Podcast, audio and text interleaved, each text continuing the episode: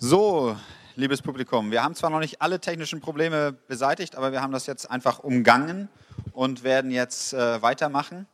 Ähm, die nächste Session ist mit Britta Ulrich. Sie ist UX-Managerin äh, bei Zing und beschäftigt sich seit 2010 ungefähr mit Bildsprache bei der Arbeit und wird uns jetzt eine kurze Einführung dessen geben und der Kunst, die sie da macht. Ihr seht das auch schon hier hinter uns. Man, manchmal läuft es auch hier über den äh, Twitter-Stream.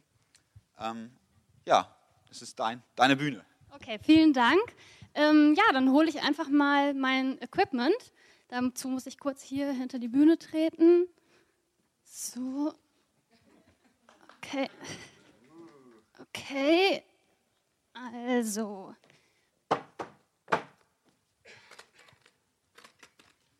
Mhm. Beobachtet mal, was euch gerade durch den Kopf geht. Was holt sie da jetzt raus? Verdammte Axt. Natürlich hole ich mein, ähm, mein Skript raus und ja, meine Stifte, damit ich auch, ah, das sind das die richtigen auch? Nee, ja, hier. Genau, also, was hast du gedacht, was macht sie da? Naja, im ersten Moment habe ich natürlich an eine Gitarre gedacht, aber so wie du es anmoderiert hast, dachte ich schon, dass es keine Gitarre ist.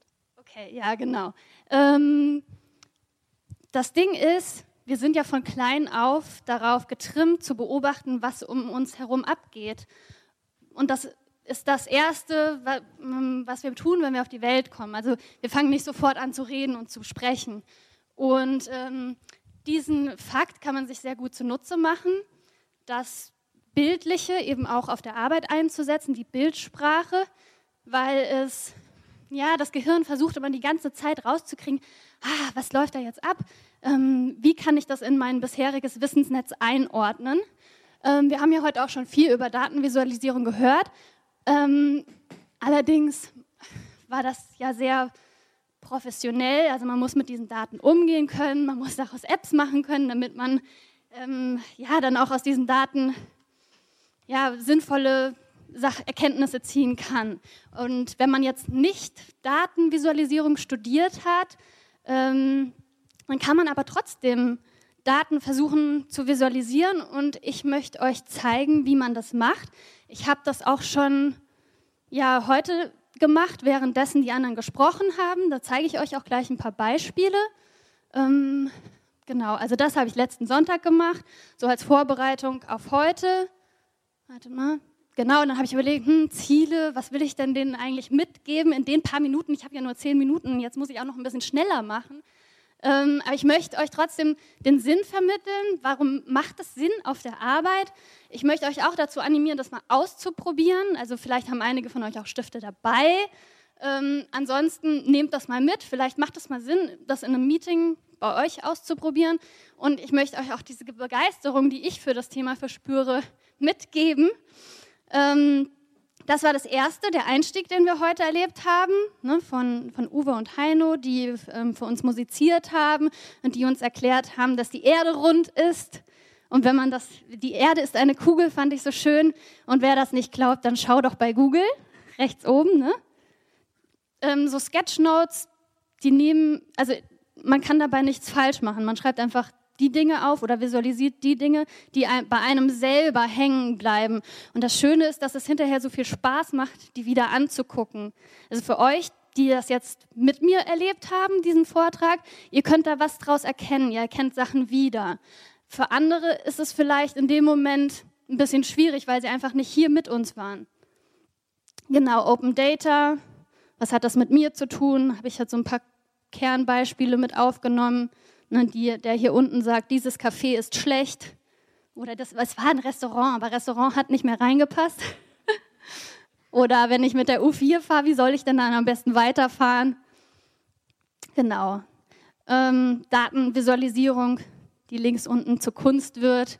Oder hier das Liquid Data, was erst dann richtig spannend wird, wenn mehrere iPhones auf der Karte liegen und man sieht, okay, wo gibt es da denn Überschneidungen?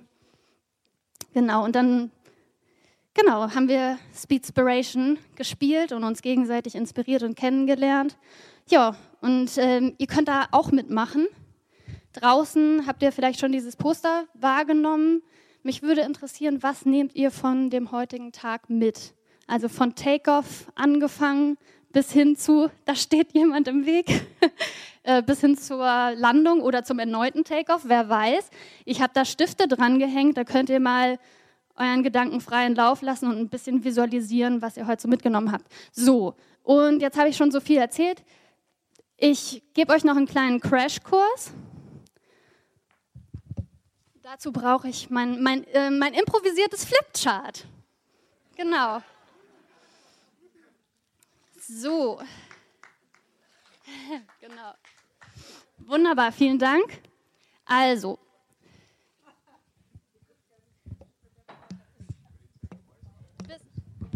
Genau. Wie viel habe ich noch?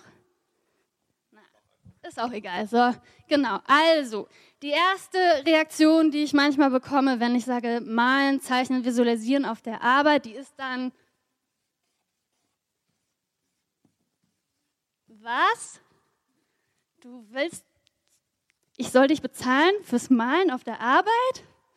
Unglaublich. Und was sag ich? Ich sage, ja, das ist so gut, so hilfreich. Genau. Ähm, warum ist das so?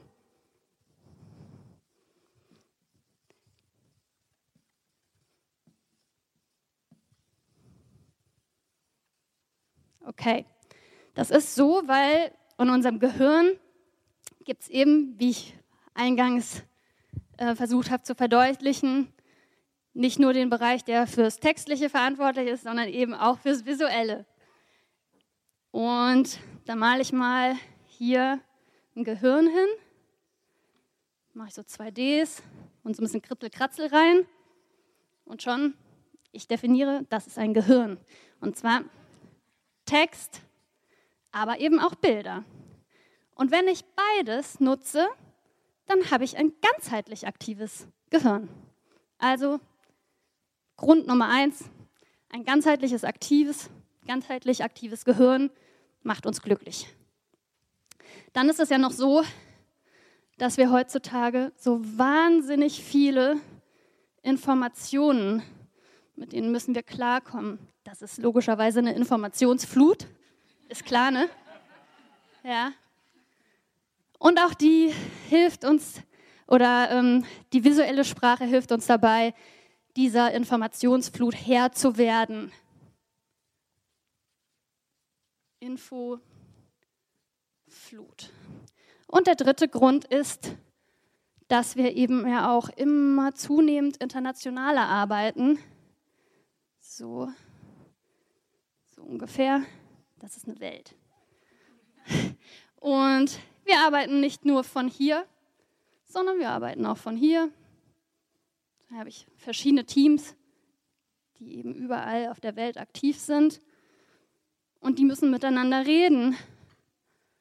Und das gelingt eben besser, wenn wir uns besser verstehen. Und Kulturunterschiede, Sprachunterschiede, wenn wir das unterstützen mit Bildsprache, dann ähm, können wir dafür sorgen, dass wir uns schon viel, viel besser verstehen.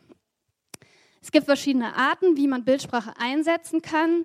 Ähm, das eine nennt sich Visual Facilitation, das heißt, man steuert ähm, Prozesse in Meetings mit oder unterstützt sie mit Bildern. Das kann dann sowas sein, zum Beispiel wie ich mache eine Straße und zeige auf mein Team.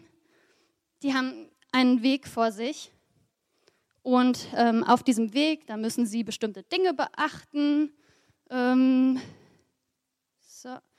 Und äh, hier sind auch Berge. Und hier oben da ist die Zielfahne, die will ich erreichen mit meinem Team. Und was muss ich denen mit auf den Weg geben, damit sie dieses Ziel erreichen können? So kann ich eben Retrospektiven oder eben andere Pro äh, Prozesse aufführen und, und bildlich steuern. Und so verhindert man manchmal, dass es in einem Meeting so viel Laberababa gibt, sondern man sagt, hier, Darauf, darüber möchten wir gerade sprechen, hierauf möchte ich mich mit euch fokussieren. Und dann kann man eben auch noch so andere Sachen machen, wie das, was ich heute ähm, schon gemacht habe, nämlich Visual Recording oder Sketchnoting. Und ähm, das hilft euch dann zum Beispiel auf Konferenzen Beiträge mitzusketchen, die Sachen zu erinnern, an die ihr euch erinnern wollt. Oder ähm, genau. Und das kann man eben machen großformatig, so wie ihr das draußen seht, dieses Visual Recording, wo ihr dann eben einfach große Poster an die Wand hängt und Leute dazu auffordert, hey, mitmachen, ja. Oder ähm, jemand würde hier im Raum stehen und wirklich live mitvisualisieren an der großen Wand. Ähm, aber das würde ich jetzt noch nicht machen wollen. Ich mache das lieber in meinem Notizbuch da auf der Seite. Und wenn mir das Bild gefällt, dann twitter ich das. Und wenn es mir nicht gefällt, dann lasse ich es bleiben. Man kann es halt auch auf dem iPad machen. Dann könnte man das auch direkt zeigen, ne? live übertragen an der Wand. Oder man macht es eben ganz oldschool, so wie ich momentan, in einem Sketchbuch. So. Und das ist die, die Wiz World. Ja, und wenn man einen Fehler macht, ist auch nicht schlimm, weil das macht einen nur sympathischer und menschlicher. Genau. Alles klar. Ähm, genau, wenn ihr sowas mal machen wollt, ermuntere ich, ich euch nur dazu, wenn ihr euch noch nicht gewappnet fühlt und ihr sagt, ich kann aber überhaupt nicht zeichnen, dann kommt zu mir in einen Workshop. Vielen Dank.